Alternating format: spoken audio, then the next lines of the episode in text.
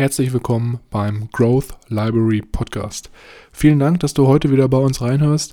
Bevor wir jedoch mit der Episode starten, wollte ich dich nochmal ganz kurz darauf hinweisen, dass wir in der Podcast-Beschreibung einen Timestamp eingetragen haben, falls du unseren Smalltalk am Anfang überspringen möchtest, um dann direkt mit der Buchbesprechung zu starten. Ich wünsche dir ganz viel Spaß und ich würde sagen, wir hören uns gleich nach dem Intro.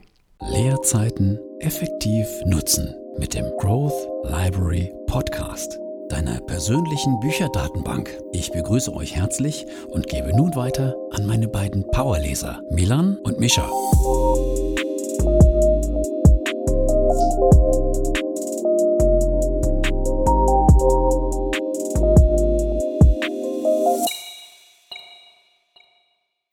Herzlich willkommen, wie immer, auch nochmal von meiner Seite, hier beim Growth Library Podcast. Mein Name ist Milan und am anderen Ende der Leitung befindet sich wie immer mein Bruder Mischa. Hallo und herzlich willkommen, natürlich auch wie immer von meiner Seite. Es ist natürlich sehr, sehr klasse, dass wir es geschafft haben, heute an einem Samstagmorgen in der frühen Stunde uns äh, digital zu treffen. Und ja, ich denke mal, das ist auch wieder eine neue Erfahrung für uns, weil wir teilweise das ja auch immer die Podcast-Aufnahmen eher auf abends verlegt haben. Mhm. Also ich finde es ziemlich nice. Micha, ich wollte dir sowieso nochmal eine Frage stellen und zwar, wie bist du denn heute so aufgestanden? Also war es einfach aufzustehen oder war es für dich eher so schwierig? Also es ist eher so ein gutes Mittelmaß. Also es war jetzt nicht äh, super einfach, da mein Wecker mich dann ähm, geweckt hat und ich mich zurück ins Bett gelegt habe und ich dann kurz vor der Aufnahme wieder wach geworden bin.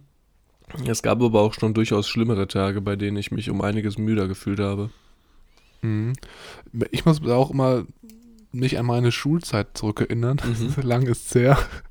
Und zwar war das bei mir immer so, dass ich auch morgens teilweise, wenn ich aufgestanden bin, immer so richtig so das Gefühl hätte, dass ich so vom Lastwagen überfahren wurde. Ich weiß nicht, ob das das jetzt richtig beschreibt, aber mhm. äh, als ob so der Kopf in der Waschmaschine war die ganze Nacht irgendwie so, so ganz, ganz unausgeschlafen. Okay, so platt. Ja, genau, richtig. Man hat irgendwie das Gefühl, man ist müder, als bevor man sich schlafen gelegt hat. Mhm. Und was ich da letztens sehr, sehr Interessantes zugelesen habe, ist, dass, dass das viel mit dem Unterbewusstsein und den Schlafzyklen zu tun hat. Also zum Beispiel ist es so, dass wenn du schläfst, viele von uns denken ja, es ist so kontinuierlich der Schlaf, ne? Mhm. Also so zum Beispiel, wenn du sieben Stunden schläfst, du schläfst sieben Stunden oder, oder sechs. Und das Interessante ist aber, dass jeder von uns in Schlafzyklen schläft von anderthalb Stunden. Das fand ich mega interessant, weil du halt irgendwie erst nach einer halben Stunde in den Tiefschlaf kommst. Da gibt es so drei verschiedene Schlaf, äh, Schlafphasen, die sich mhm. jede halbe Stunde abwechseln. Und eine Schlafphase geht anderthalb Stunden. Und wenn du halt, zum Beispiel, wenn du aufstehst, nicht dieses erschöpfte Gefühl haben willst, solltest du deinen Schlaf so timen, dass du immer zu diesen anderthalb Stunden Zyklen aufstehst. Okay. Also zum Beispiel entweder dann nach ähm, ja, anderthalb Stunden macht natürlich nicht so viel Sinn. Man braucht, glaube ich, so mindestens vier Schlafzyklen, also sechs Stunden wären das dann. Das heißt, wenn du dich dann schlafen legst, dass du dich dann genau nach sechs Stunden wecken lässt oder halt dann nach siebenhalb, um halt dann einfacher aufstehen zu können, weil du halt dann nicht mitten inmitten einer Schlafphase so aus dem Schlaf rausgerissen wirst. Mhm, sondern eher in so einem Übergang. Ja, genau, Von genau, richtig. zur nächsten Schlafphase. Genau. Und was ich halt auch mega interessant fand dabei war, dass man nach anderthalb Stunden immer so kurz wach wird. Aber das mhm. bekommen wir halt nicht mit, weil wir halt das Unterbewusstsein oder unser Bewusstsein das nicht realisiert. Mhm. Also ziemlich interessant. Also wenn man jetzt, wenn du jetzt zum Beispiel das Gefühl hast, dass du eine Woche lang sehr, sehr unausgeglichen aufgestanden bist, kannst du vielleicht da mal überlegen, ob du vielleicht innerhalb einer Schlafphase geweckt wurdest und nicht am Ende einer Schlafphase und dann das Ganze anpassen. Mhm. Ich versuche zum Beispiel immer ähm, um elf schlafen zu gehen und dann so gegen fünf aufzustehen.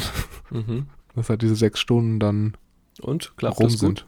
Ähm, ja, eigentlich schon. Mhm. Also klar, muss ich da erstmal so ein bisschen dran gewöhnen. Und das ist natürlich jetzt auch nicht immer so easy. Aber ich habe rausgefunden, dass diese sechs Stunden vielleicht ein bisschen zu wenig sind. Also ich glaube, ich brauche eher fünf Schlafzyklen, also dann siebenhalb. Also ich glaube, muss das nochmal anpassen. Okay. Natürlich dann blöd, wenn ich im, noch eine halbe Stunde im Bett liege und nicht einschlafen kann. Genau. Dann verschiebt sich das. das Richtig, das ist dann natürlich dann dieser Clou, das war auch in dem Bericht, den ich gelesen hatte. Du musst dann versuchen, das so zu timen, dass du sozusagen diese Zeit, bis du einschläfst, mit einbeziehst. Mhm. Das heißt, wenn du dann, keine Ahnung, um halb elf im Bett liegst, dass du halt dann so Pi mal Daumen von dir ausgehen kannst, dass du um 11 Uhr schlafen gehst und dich dann sozusagen um 5 Uhr wechseln lässt. Okay. Ich glaube, wir könnten eine ganze Folge über Schlafen machen. Da gibt es noch so viele andere Faktoren, die das äh, guten Schlaf beeinflussen. Ja, aber wir gehen lieber vorwärts und schauen uns heute unsere letzte Episode zu unserem heiß begehrten Cashflow-Quadranten von Robert Kiyosaki an. Ja, genau. Das äh, wird heute auch meiner Meinung nach die beste Folge der dreien oder mit einer der besten, weil wir heute sehr, sehr interessante Action Steps besprechen. Also wirklich jetzt nicht nur blödes Theoriegelaber, sondern genau mal aufzeigen, wie man denn jetzt schrittweise den Quadranten wechselt. Und für jeden, der jetzt gar nicht weiß, was wir hier mit Quadranten meinen oder was Cashflow-Quadrant überhaupt bedeutet, wir haben schon zwei Episoden aufgenommen zu dem Buch Cashflow-Quadrant von Robert Kiyosaki. Und ich glaube, es wäre am logischen, wenn ihr dann nochmal zurückspringt und sozusagen erste und zweite Episode hört, bis ihr dann hier mit der dritten einsteigt, damit ihr genau wisst, worüber wir sprechen und das Ganze auch dann in Bezug setzen könnt. Genau, bevor wir aber jedoch loslegen, nochmal kurz der kleine, äh, ein kleines Recap. In der vorherigen Episode haben wir uns angeschaut, ähm, welche gedankliche Einstellungen und nötige Haltung gebraucht werden, um einen Quadrantenwechsel zu vollziehen. Also da haben wir uns auf das mentale Mindset konzentriert. Und jetzt im letzten Teil ähm, werden wir euch sieben Schritte aufzeigen, mit denen ihr ähm, euren Weg zur finanziellen Freiheit ähm, und zum Wechsel von eines Quadranten auf den nächsten ähm, vollziehen könnt. Und wie immer ist es so, wir besprechen jetzt nicht jede einzelne Seite des Buches, der jetzt hier im dritten Teil vorkommt, sondern wirklich nur so die Kernaspekte, die wir sehr interessant fanden. Und wenn ihr jetzt im Laufe der Episode merkt, okay, das Ganze könnte für mich auch interessant sein oder das Buch hört sich spannend an, wir haben das wie immer für euch in die Show Notes reingepackt. Da haben wir einen Link und da könnt ihr nochmal draufklicken, wenn ihr ein bisschen mehr über das Buch erfahren wollt und über den Autor. Und ja, ansonsten würde ich sagen, let's get it done, oder? Ab geht die Post. Bevor wir jetzt mit den sieben Schritten starten, gibt es noch mal eine kleine Einführung, auf was das Ganze hinausläuft. Und am Ende natürlich, wie immer, nicht zu vergessen, unser persönliches Feedback und unsere Kritik und unsere größten Einsichten und Erkenntnisse, die wir aus dem Buch mitnehmen. Und zwar die kleine Einführung. Äh, das ganze Kapitel heißt, machen Sie kleine Schritte. Und hier würde ich gerne direkt zwei schöne Zitate mal mit rausnehmen, die das ganze Kapitel eigentlich sehr schön auf den Punkt bringen, wie ich finde. Und zwar Nummer eins: Eine 1000 Kilometer lange Reise beginnt mit einem einzigen Schritt. Und das zweite ist, wie isst man einen Elefanten? Immer nur ein Bissen auf einmal. Und, ja, man ahnt es schon. Das zweite ist ähm, äh, sehr angelehnt aus Eat That Frog. Auf Safari angelehnt. Genau, sehr, sehr, sehr, sehr, sehr Safari-Tour-mäßig. Für diejenigen, die das Ganze schon gehört haben oder das Buch vielleicht sogar schon kennen, Eat That Frog, geht hier in eine relativ ähnliche Richtung. Der Kerngedanke ist, wie der Name schon sagt, sich kleine Häppchen vorzunehmen, langfristig groß zu denken, auf die Zielsetzung und Leistungsorientierung jedoch täglich eher kleine Häppchen anzuvisieren, denn dadurch fühlst du dich eher unterfordert als überfordert und baust eine stärkere intrinsische Motivation auf deinem Ziel auch wirklich nachzugehen und realisierst es um einige schneller. Ja, ich glaube, das spricht auch nochmal ganz gut an, was uns jetzt gleich erwartet. Also diese sieben Schritte, um jetzt sozusagen den Quadranten zu wechseln. Da geht es nicht darum, dass man die in einem Tag durcharbeitet und dann direkt äh, von äh, dem sozusagen Selbstständigen zum Business Owner oder Investor wechseln kann, sondern das wirklich ein etwas längerer Prozess ist, den man halt schrittweise durchführen sollte. Und ich denke, das ist eigentlich wie bei jedem Business. Da muss man langfristig schrittweise herangehen und jeden Tag vielleicht eine Stunde dafür aufopfern, um dann wirklich Momentum zu kreieren und seine Aktivität zu, zu wechseln oder zu ändern. Und was ich hier auch noch sehr interessant fand, war, dass viele Leute äh, sich so in dieses schnell reich werd Scheme äh, verlieren und denken, wenn sie jetzt, keine Ahnung, den Internetkurs kaufen oder der WhatsApp-Gruppe beitreten, dass sie dann direkt eine Woche später 1000 Euro nebenbei netto verdienen können. Mhm. Und er sagt hier halt nochmal ganz klar, dass es halt so nicht ist, sondern man wirklich lange sich damit auseinandersetzen muss und wirklich kontinuierlich Brennholz aufs Feuer legen muss, wenn ich das jetzt mal so ein bisschen metaphorisch mhm. ausdrücken darf. Auch sehr schön ausgedrückt. Du weißt ja, ich als Holzfäller, ich kenne mich da aus. Ja, stimmt. Das, äh, da, da, da, spricht der Fachmann. Genau. So, dann würde ich sagen, wir quatschen auch gar nicht mehr lange drum herum und widmen uns jetzt direkt den sieben Schritten, welche wir heute besprechen. Und zwar geht es hier laut Kiyosaki um sieben Schritte für deine persönliche finanzielle Freiheit. Also finanzielle Freiheit ist ja allgemein so ein Bashing-Word, wie ich finde, was wirklich viele Leute mittlerweile benutzen und auch schon so ein bisschen ausgetreten ist. Aber ich denke nichtsdestotrotz, dass wir hier sehr, sehr coole Sachen aus den sieben Schritten mitnehmen können. Der erste Schritt, den wir heute besprechen, der jeder von uns nehmen sollte, wenn er sozusagen jetzt als Business Owner oder als Investor tätig werden möchte, also auf die rechte Seite des Quadranten wechseln möchte, lautet, es ist Zeit, sich um dein eigenes Unternehmen Gedanken zu machen. Was äh, wirklich da ganz, ganz wichtig ist, ist, dass viele von uns sich sehr viel Gedanken über, über andere Unternehmen machen. Das heißt, was meint er jetzt damit genau? Also klar, ich dachte auch am Anfang, wie ich mache mir Gedanken um andere Unternehmen. Und zwar ist es so, dass zum Beispiel Mitarbeiter oder Angestellte, die arbeiten ja sozusagen auch immer für ein Unternehmen. Also wenn ich jetzt zum Beispiel während der Ausbildungszeit mich zurückdenke, da habe ich halt auch immer für diesen Lederschuhproduzenten gearbeitet und sozusagen nicht mein eigenes Unternehmen fokussiert, sondern wirklich das Unternehmen, für das ich arbeite, fokussiert.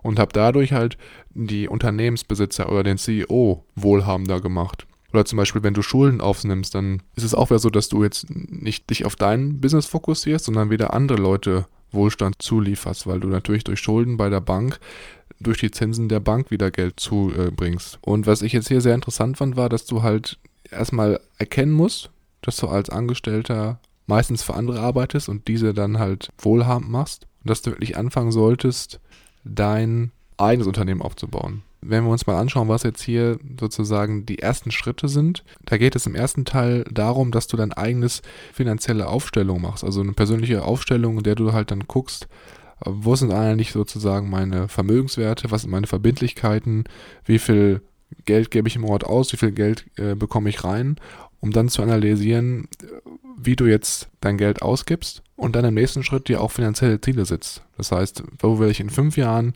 stehen, wie viel Vermögen möchte ich in fünf Jahren aufgebaut haben zum Beispiel und da dann versuchst deinen finanziellen Standpunkt erstmal zu analysieren und zu schauen, wo geht gleich Geld raus, habe ich viele Schulden und das erstmal sozusagen aufzuschreiben. Anderer schöner Begriff vielleicht für Unternehmen ist, mach dir Gedanken um deine eigenen Geschäfte.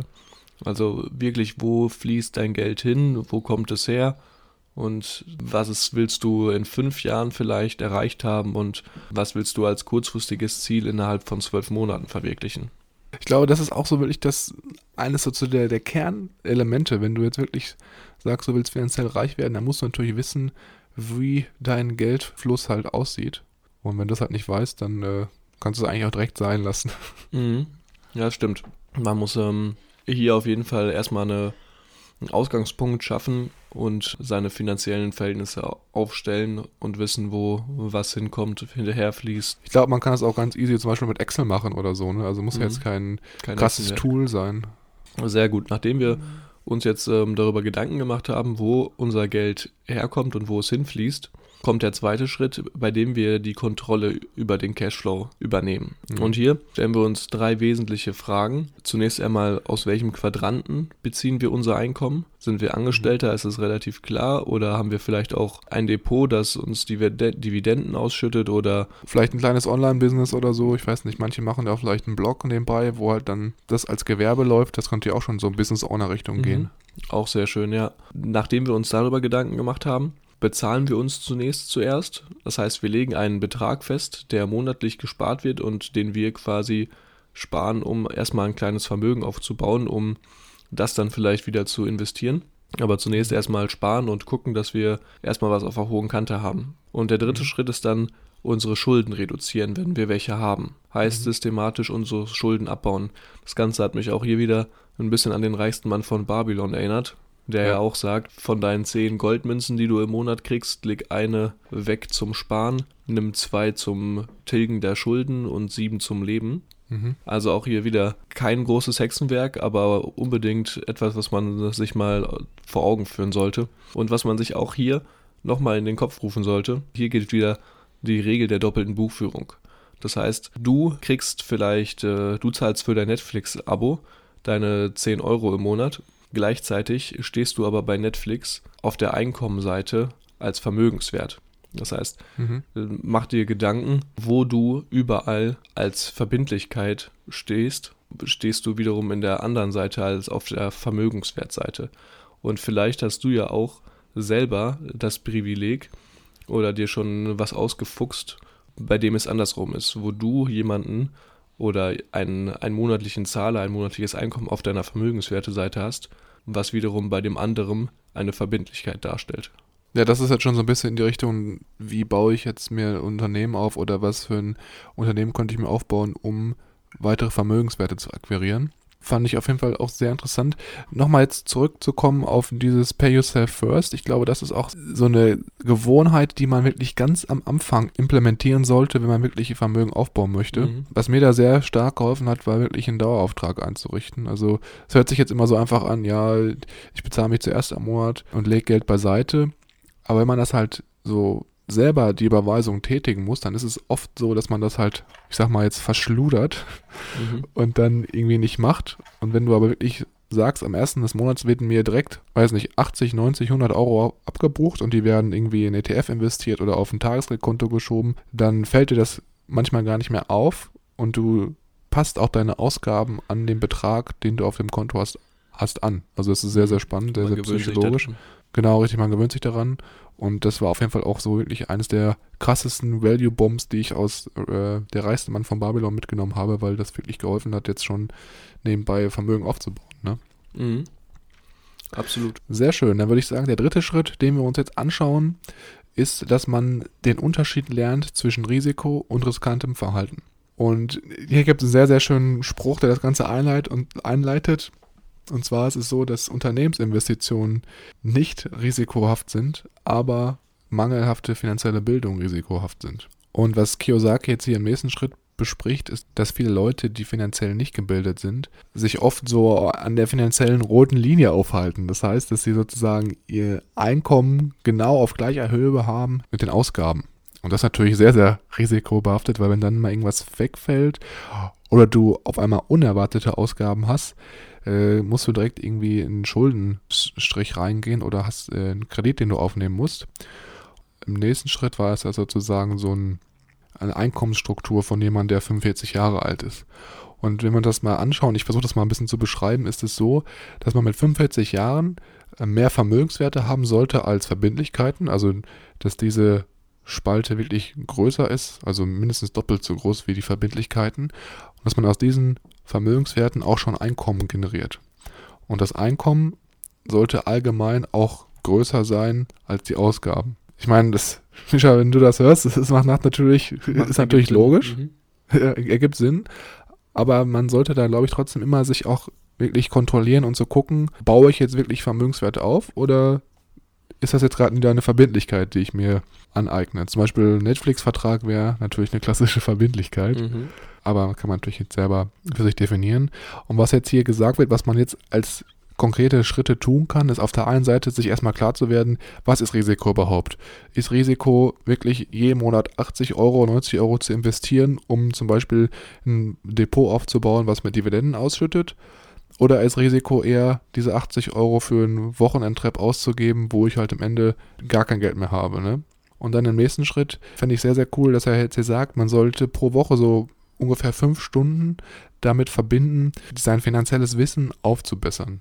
Mhm. Was er hier vorschlägt, ganz entspannt, du könntest zum Beispiel anfangen, das Wall Street Journal zu lesen, da so den Finanzbereich oder die finanzielle Nachrichten anhören, also im Radio oder auch YouTube und dann auch vielleicht ähm, Finanzseminare beitreten, in denen du halt dann noch ein bisschen mehr darüber lernst, was Investitionsmöglichkeiten eigentlich sind und wie du nebenbei dir Vermögenswerte aufbauen kannst. Ja, das können hier wirklich sehr simple Sachen sein, wie zum Beispiel auch einfach mal mit deiner täglichen Zeitung, die du morgens immer im Briefkasten vorfindest, einfach mal den Wirtschaftsteil rausnehmen und den komplett lesen. Ja, genau, dass man einfach mal so ein, dieses Mindset von in einem Investor kommt und da so sich langsam herantastet. Das finde ich auch sehr, sehr schön, dass er es hier so beschreibt. So diese Baby-Steps werden hier wirklich ausgelebt. Also mhm. ist er sich treu geblieben. Ja, das stimmt. Nachdem wir jetzt äh, wöchentlich eine gute Zeit an Stunden nutzen, um unser Wissen im finanziellen Bereich aufzufrischen, müssen wir uns auch entscheiden, welcher Investortyp wir sein wollen. Wir merken schon hier ganz viele Entscheidungen und ganz viel Zeit, aber von mhm. nichts kommt nichts. Hier werden drei Investortypen genannt. Und zwar der erste, der Investortyp, ähm, ich habe keine Ahnung. Wenn Sie wissen, dass etwas nicht stimmt, sagen die Investortypen grundsätzlich, ich habe keine Ahnung. Also die, ja. das sind meistens eher diejenigen, die den äh, dritten Schritt, den wir gerade besprochen haben, mit dem täglichen Erweiterung Weiter. deines, genau, mit der täglichen Weiterbildung deines Finanzwissens ähm, sehr ernst nehmen. Hm, der zweite Investortyp ist derjenige, der äh, Lösungen sucht. Der stellt Fragen wie, welche Kapitalanlegemöglichkeiten würden Sie mir empfehlen? Oder welche offenen Investmentsfonds sind geeignet für mich?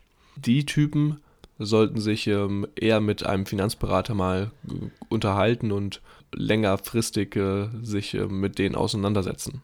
Und dann haben wir noch einen anderen ähm, Investortypen, den letzten, den dritten, der Probleme sucht. Das sind Leute, die ihre Fähigkeit zur Problemlösung verbessern und somit zu großem Wohlstand gelangen.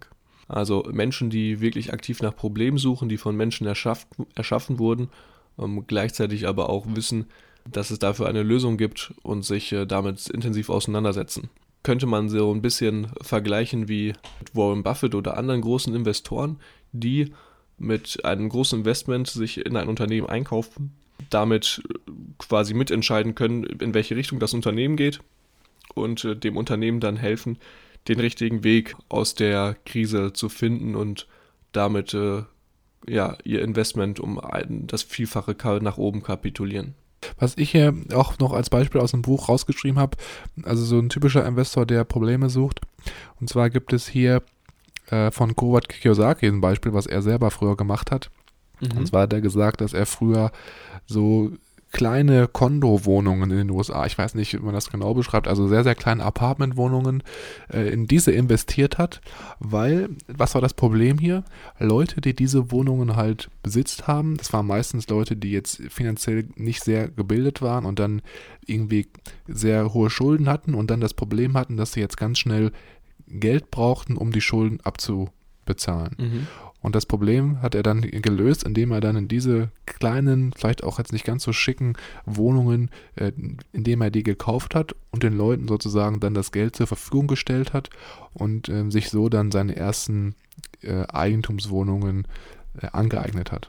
Braucht man natürlich das äh, nötige Wissen und äh, Kleingeld, um dann direkt in Immobilien zu investieren. Wäre, ja, glaube ich, jetzt Fall. nicht ähm, meine, mein erster Gedanke, aber scheint geklappt zu haben. scheint so, ne? Mhm. So, was ich jetzt hier noch mitgenommen habe aus dem Teil war, dass man natürlich versuchen soll, äh, der beste Investor zu werden und jetzt nicht auf diesem schlechtesten Level hängen zu bleiben. Und hier geht es so ein bisschen auch in die Richtung von Step, äh, vom dritten Schritt. Und zwar, dass man versuchen sollte, sich noch ein bisschen mehr mit, mit Investieren auseinanderzusetzen und da versuchen sollte, wieder äh, sich weiterzubilden. Das heißt, dass man zum Beispiel Investment-Newsletter äh, abonniert. Da gibt es ja auch viele E-Mail-Verteiler von äh, renommierten Investitionsfirmen oder Finanzfirmen. Oder sich halt auch mit Leuten versucht auszutauschen, die gerade im, im Investieren schon Erfahrung haben und dann von denen weiter zu lernen. Was ich zum Beispiel sehr gut äh, finde oder was hier eine super Op Option ist, ist diverse Facebook-Gruppen. Da gibt es zum Beispiel, äh, wenn man jetzt auf Aktieninvestitionen sich fokussieren möchte, die Dividendenstrategie Facebook-Gruppe oder Aktien mit Kopf äh, Facebook-Gruppe. Da gibt es sehr, sehr viele Leute, die sich regelmäßig über ähm, Aktieninvestments austauschen und das wäre war zum Beispiel auch für mich so der erste Schritt, um mich mit Aktien weiter auseinanderzusetzen und da so ein bisschen zu lesen, was andere Leute so für Meinungen haben und auch von diesen Erfahrungen dann so ein bisschen zu zehren hier auch wieder ganz klar der Wechsel von dem Investor, ich habe keine Ahnung, zu dem, der die Probleme sucht und versteht. Genau. Ich weiß nicht, bist du schon Teil der Facebook-Gruppe oder? Äh, nee, noch nicht. Noch nicht, ja, aber kann ich dir auch nur empfehlen. Du bist ja auch gerade so in der Phase, wo du dich so ein bisschen weiter mit Aktien auseinandersetzt. Mhm. Ich denke, das ist immer ganz cool, weil da auch wirklich regelmäßig viele Beiträge reinkommen. Dann der Schritt 5. Sind schon fast durch mit den sieben Schritten. Schritt 5 wäre dann hier, dass du dann, nachdem du dir das Wissen aneignest, dir einen Mentor suchst. Also ein Mentor ist jemand halt, der dir sagt, was ist wichtig jetzt in den nächsten Schritten, worauf solltest du achten und was kannst du vielleicht auch außer Acht lassen, weil das Problem, was halt auch viele haben, ist, dass sie sich teilweise mit Kleinigkeiten lange aufhalten. Jetzt gerade zum Beispiel beim Kauf von Aktien oder beim Kauf von Immobilien, die im Endeffekt gar nicht so wichtig sind und sie dadurch halt vom Tun abhalten. Und so ein Mentor, der halt das Ganze schon mal durchgemacht hat, der kann dir halt dabei helfen, dich wirklich äh, nur aufs Wesentliche zu fokussieren und dann auch wirklich jetzt anzufangen zu investieren. So, und was jetzt hier auch nochmal so als kleiner Tipp gesagt wird, ist, dass man sich auch überlegen sollte, die Leute, mit denen du am meisten Zeit verbringst, in welchen Quadranten befinden die sich? Sind das alles Angestellte? Sind das alles Investoren, Selbstständige oder Unternehmensbesitzer? Und dass du halt dann für dich jetzt selber schaust, okay, ich möchte zum Beispiel jetzt Unternehmensbesitzer werden, dann solltest du auch versuchen, möglichst viel Zeit mit Leuten verbringen, die halt auch in diesem Unternehmensbesitzer-Quadranten unterwegs sind. Und man sagt ja auch immer, man ist immer so der Durchschnitt der fünf Persönlichkeiten, mit denen du am meisten Zeit verbringst. Und da würde ich hier auch nochmal kritisch analysieren, was sind das für Persönlichkeiten und sollte ich da vielleicht nicht mal schauen, dass ich mit anderen Leuten mehr Zeit verbringe, um mir auch so ein bisschen deren Gedankenstruktur anzueignen. Sehr schöne, sehr schöne Überlegung, die man gerne mal mit äh, seinen Freunden oder mit seinem engsten Partner machen kann. Was ich auch sehr cool fand, war, dass es ja auch hier so ein bisschen in die Richtung geht, sich positive Vorbilder zu, zu nehmen und von denen zu lernen, aber auch das Ganze umzumünzen und die andere Seite zu betrachten und zwar auch sich negative Vorbilder vorzustellen und auch von diesen zu lernen. Nicht immer nur von, von dem Positiven zehren, sondern auch vielleicht von dem Negativen, was manch anderer schon gemacht hat, von den Fehlern von anderen. Ähm, diese nicht äh, blind äh, selbst begehen, sondern auch davon zu lernen und daraus schlauer zu werden. In dem Buch gibt es ein Beispiel, da sagt er dann, dass er einen Freund hatte, der irgendwie pro Jahr 800.000 äh, Dollar verdient hat, aber trotzdem irgendwie Schulden mhm. jedes Jahr äh, sich erhöht haben. Also das war natürlich ein krasses Negativbeispiel. Ja, wohlhabend, aber trotzdem stark verschuldet und dann war, glaube ich, irgendwann sein Job weg und dann ähm, wurde es äh, brenzlig. Äh, der sechste Schritt, unser vorletzter Schritt schon. Schöpfen Sie Kraft aus Ihren Enttäuschungen. Hier geht darum, wie wir mit unseren Fehlschlägen, wie wir mit ähm, Verlusten und äh, Niederlagen äh, umgehen. Hier wird wieder klar differenziert. In unserem Leben äh, sind Enttäuschungen, Verluste, Verlierungen unumgehbar. Früher oder später machen wir Fehler, sind darüber verärgert oder enttäuscht, was läuft nicht, wie wir uns vorgestellt haben. Aber hier gibt es zwei unterschiedliche Varianten, beziehungsweise Robert sagt, dass der Unterschied zwischen den wohlhabenderen und ähm, reichen Leuten und den Leuten, die vielleicht nicht ganz so gut in ihrem Leben klarkommen, darin liegt, wie sie mit dieser inneren Enttäuschung umgehen und wie sie diese verarbeiten. Ein ganz netter Spruch, den er hier anbringt. Die Größe deines Erfolges bemisst sich an der Intensität deines Wunsches an der Größe deines Traumes und daran, wie du die Enttäuschung verarbeitest, die dir auf deinem Weg begegnet. Das heißt, je größer dein Erfolg ist oder je größer deine, dein Wunsch nach diesem Erfolg und je größer die Intensität deines Wunsches ist, diesen zu umsetzen und diesen Traum zu visualisieren, desto besser kannst du dich von deiner Enttäuschung erholen und kannst wieder deinen Traum vor deinen Augen sehen, aufstehen und weitermachen. Genau, das hat man ja auch schon sehr, sehr oft gelesen, dass erfolgreiche Persönlichkeiten sich da nicht von Rückschlägen aufhalten lassen. Ich glaube, wenn man das jetzt zurückdenkt an jeden einzelnen von uns, wie haben wir laufen gelernt, auch nur, dass man immer wieder hinfällt und aufgestanden ist und so kann man das eigentlich auch auf jede andere Situation im Leben projizieren. Was man natürlich auch bedenken muss, wenn wir oder du dich jetzt auf den Weg zu deiner persönlichen finanziellen Überholspur machst, stell dich mental darauf ein, enttäuscht zu werden. Und ganz wichtig, versuch aus deinen Fehlern, aus deinen Niederschlägen etwas Gutes zu ziehen und versuche diesen Fehler als ähm, Vermögenswert zu behandeln und daraus zu lernen, dass du es beim nächsten Mal nicht tust. Verwandle es auf keinen Fall in eine Verbindlichkeit, die dich dann langfristig ähm, demotiviert und dich runterzieht. Stimmt, das ist eigentlich ein sehr guter Punkt, dass man einfach das als Geschenk annimmt sozusagen, ne? Die Fehler, dass man da halt sagt, okay, es ist eine Chance für mich jetzt zu lernen und das jetzt nicht irgendwie als Rückschlag sind. Es kommt ja auch immer so ein bisschen hier auf die Perspektive an, ne? Also sehe ich das positiv mhm. oder negativ? Stimmt. Ja, sehr, sehr guter Punkt. Und jetzt würde ich sagen, sind wir schon bei der letzten Stufe oder beim letzten Schritt angekommen. Und zwar ist es hier, dass äh, der siebte Schritt die Macht des Vertrauens beschreibt. Und da ist es jetzt nochmal so ein bisschen so, dass wir die emotionale Ebene angehen. Und hier finde ich sehr, sehr stark, was er sagt. Und zwar ist es so, dass die einzige Person, die deine Gedanken bestimmt und bestimmt, wie du deine Gedanken auch wahrnimmst, bist du selbst. Das heißt, dass wenn du jetzt irgendwie morgens aufstehst und du denkst, ach, heute, das, was ich mir vorgenommen habe, das schaffe ich eh nicht, oder die Aufgaben, die ich mir vorgenommen habe, das schaffe ich eh nicht, lass mich doch einfach irgendwie was anderes machen. Das ist natürlich alles, was du dir selber einredest die ganze Zeit.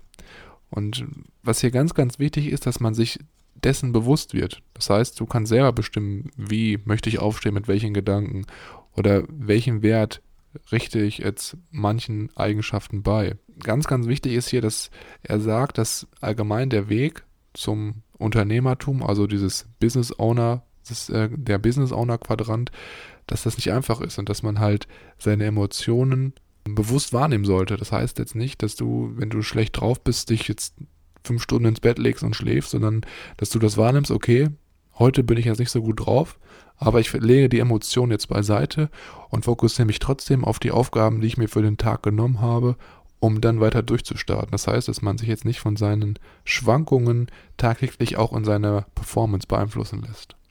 Hm, auch ein Punkt, der dir dann hilft, da aus deinen Enttäuschungen wieder aufzustehen oder aus deinen Fehlern wieder aufzustehen, an sich selbst zu glauben und einfach loszulegen und anzufangen. Es kommt halt einfach auf die Perspektive an. Und je nachdem, wie du halt deine, deine Perspektive richtest, kannst du halt dann jeden Tag positiv und mit Willenskraft aufstehen oder halt dich jeden Tag runter machen. Wir haben schon gesehen hier, die Schritte sind von sehr leicht umsetzbaren und sehr handgreiflichen Schritten zu immer abstrakteren geworden.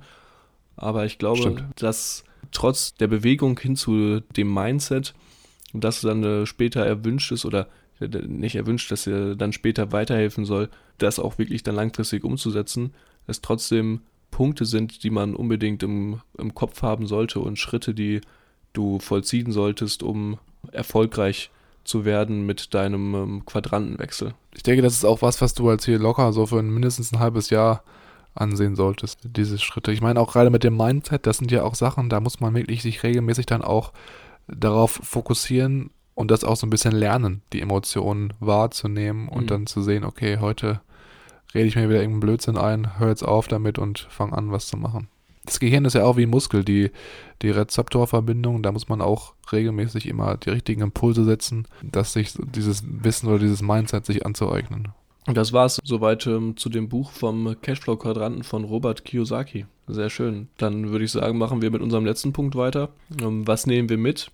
Und welche Aktivitäten wollen wir integrieren? Genau, also ich würde sagen, als allererstes mal sprechen wir heute mal über die Kritik. Das ist natürlich jetzt nicht mhm. so, wie man das früher in der Schule gelernt hat. Da war es ja so immer erstmal was Positives und dann was Negatives. Aber heute machen wir es einfach mal so. Und zwar, was ich an dem Buch als minimalen negativen Punkt hatte, der mir nicht so gut gefallen hat, war, dass manchmal es wirklich sehr, sehr viele Überschriften für die Kapitel gab. Also nicht für, über die Kapitel, sondern in den Kapiteln selber nochmal. Also es gab dann eine Überschrift für ein Kapitel und dann wirklich fast für jeden Absatz mhm, in mhm. dem Kapitel auch nochmal eine Überschrift. Und das fand ich manchmal ein bisschen verwirrend.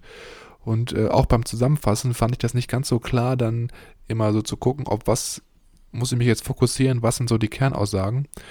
Und ja, das war so vielleicht von der Struktur noch ein bisschen was, was ich verbessert haben wollen würde.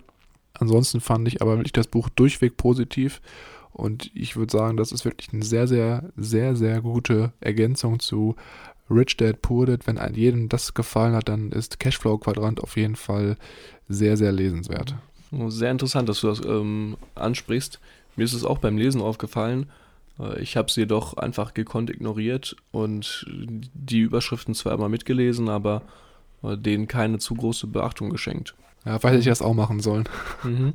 Ähm, was ich als Kritikpunkt noch vielleicht sehen könnte, wäre für den ein oder anderen Leser oder für die ein oder andere Leserin, die sich mit den Büchern von Robert schon ein bisschen ausgekennt, vielleicht auch schon Rich Dad Poor Dad gelesen hat, äh, sich manchmal etwas unterfordert fühlt, da sich dann doch einige Punkte sehr oft wiederholen, wie zum Beispiel die Definition von Verbindlichkeiten und Vermögenswerten. Ja, das stimmt. Es gibt natürlich auch so ein paar Flashbacks oder nennt man das dann nicht? Flashbacks, nennt man das Flashbacks? Ja. Mhm. Wo er dann das alte Buch aufgreift, stimmt, ja. Genau. Ich fand es jetzt nicht äh, sehr stark belastend. ich finde das immer eigentlich ganz schön, wenn man das dann nochmal ein bisschen auffrischt. Von daher, mich hat diese Kritik jetzt nicht angesprochen, aber es könnte vielleicht den einen oder anderen stören. Ja, auf jeden Fall. Gut, dann würde ich sagen, schauen wir jetzt mal genau nochmal darauf, was wir mitnehmen und was wir bei dem Buch besonders gut fanden. Und zwar auf der einen Seite für mich persönlich diese allgemeine Unterteilung des Angestellten, des Selbstständigen, des Businessbesitzers oder Business Owners und auch des Investors. Und das einfach allgemein schon so ein Game Changer ist, wenn man jetzt wirklich versucht, Vermögen aufzubauen oder finanziell unabhängig zu werden. Das war sehr, sehr interessant. Ich denke jetzt auch oft wenn ich von Leuten höre, was die machen in diesen Quadranten schon. Das ist sehr, sehr interessant zu beobachten. Ja, was ich sonst noch sehr gut fand, war, dass man jetzt allgemein auch weiß, in welchen Quadranten muss ich tätig werden, um mein Ziel von finanzieller Unabhängigkeit oder finanzieller Freiheit zu erreichen. Also, dass man jetzt mal so richtig so einen Weg bekommen hat, der einem dabei hilft und auch wirklich tatkräftig unterstützt. Also, das finde ich sehr, sehr gut. Und allgemein das Interesse an Immobilieninvestitionen, das fand ich auch sehr interessant, weil das ja auch nach wie vor immer sehr oft in dem Buch aufkommt. Und ich denke, das könnte vielleicht auch ein ganz cooles Ziel sein für jeden von uns, wenn man jetzt sagt, ich möchte passives Einkommen aufbauen, vielleicht das dann aus Immobilien zu beziehen. Ich fand auch sehr interessant die Einteilung in äh, die vier Kategorien. Was ich auch sehr, sehr schön fand, war der Unterschied zwischen äh, Sicherheit und Freiheit. Also einmal der Angestellte, der seine Sicherheit besonders ähm, wichtig findet vielleicht dann aber Abstriche in seiner Freiheit machen muss. Und der, ja, selbst der, der Business Owner bzw. der Investor, der dann sehr viele Freiheiten hat, aber vielleicht am Anfang, gerade in der Anfangszeit, nicht so ganz so viel Sicherheit und Absicherungen hat wie der Angestellte.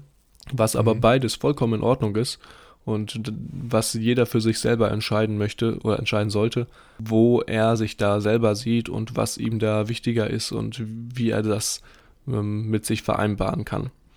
Ja, auf jeden Fall. Bei mir hat das äh, ganze Buch mehr so die, äh, das Interesse an ja, Investmentmöglichkeiten und besonders an Aktien ausgelöst.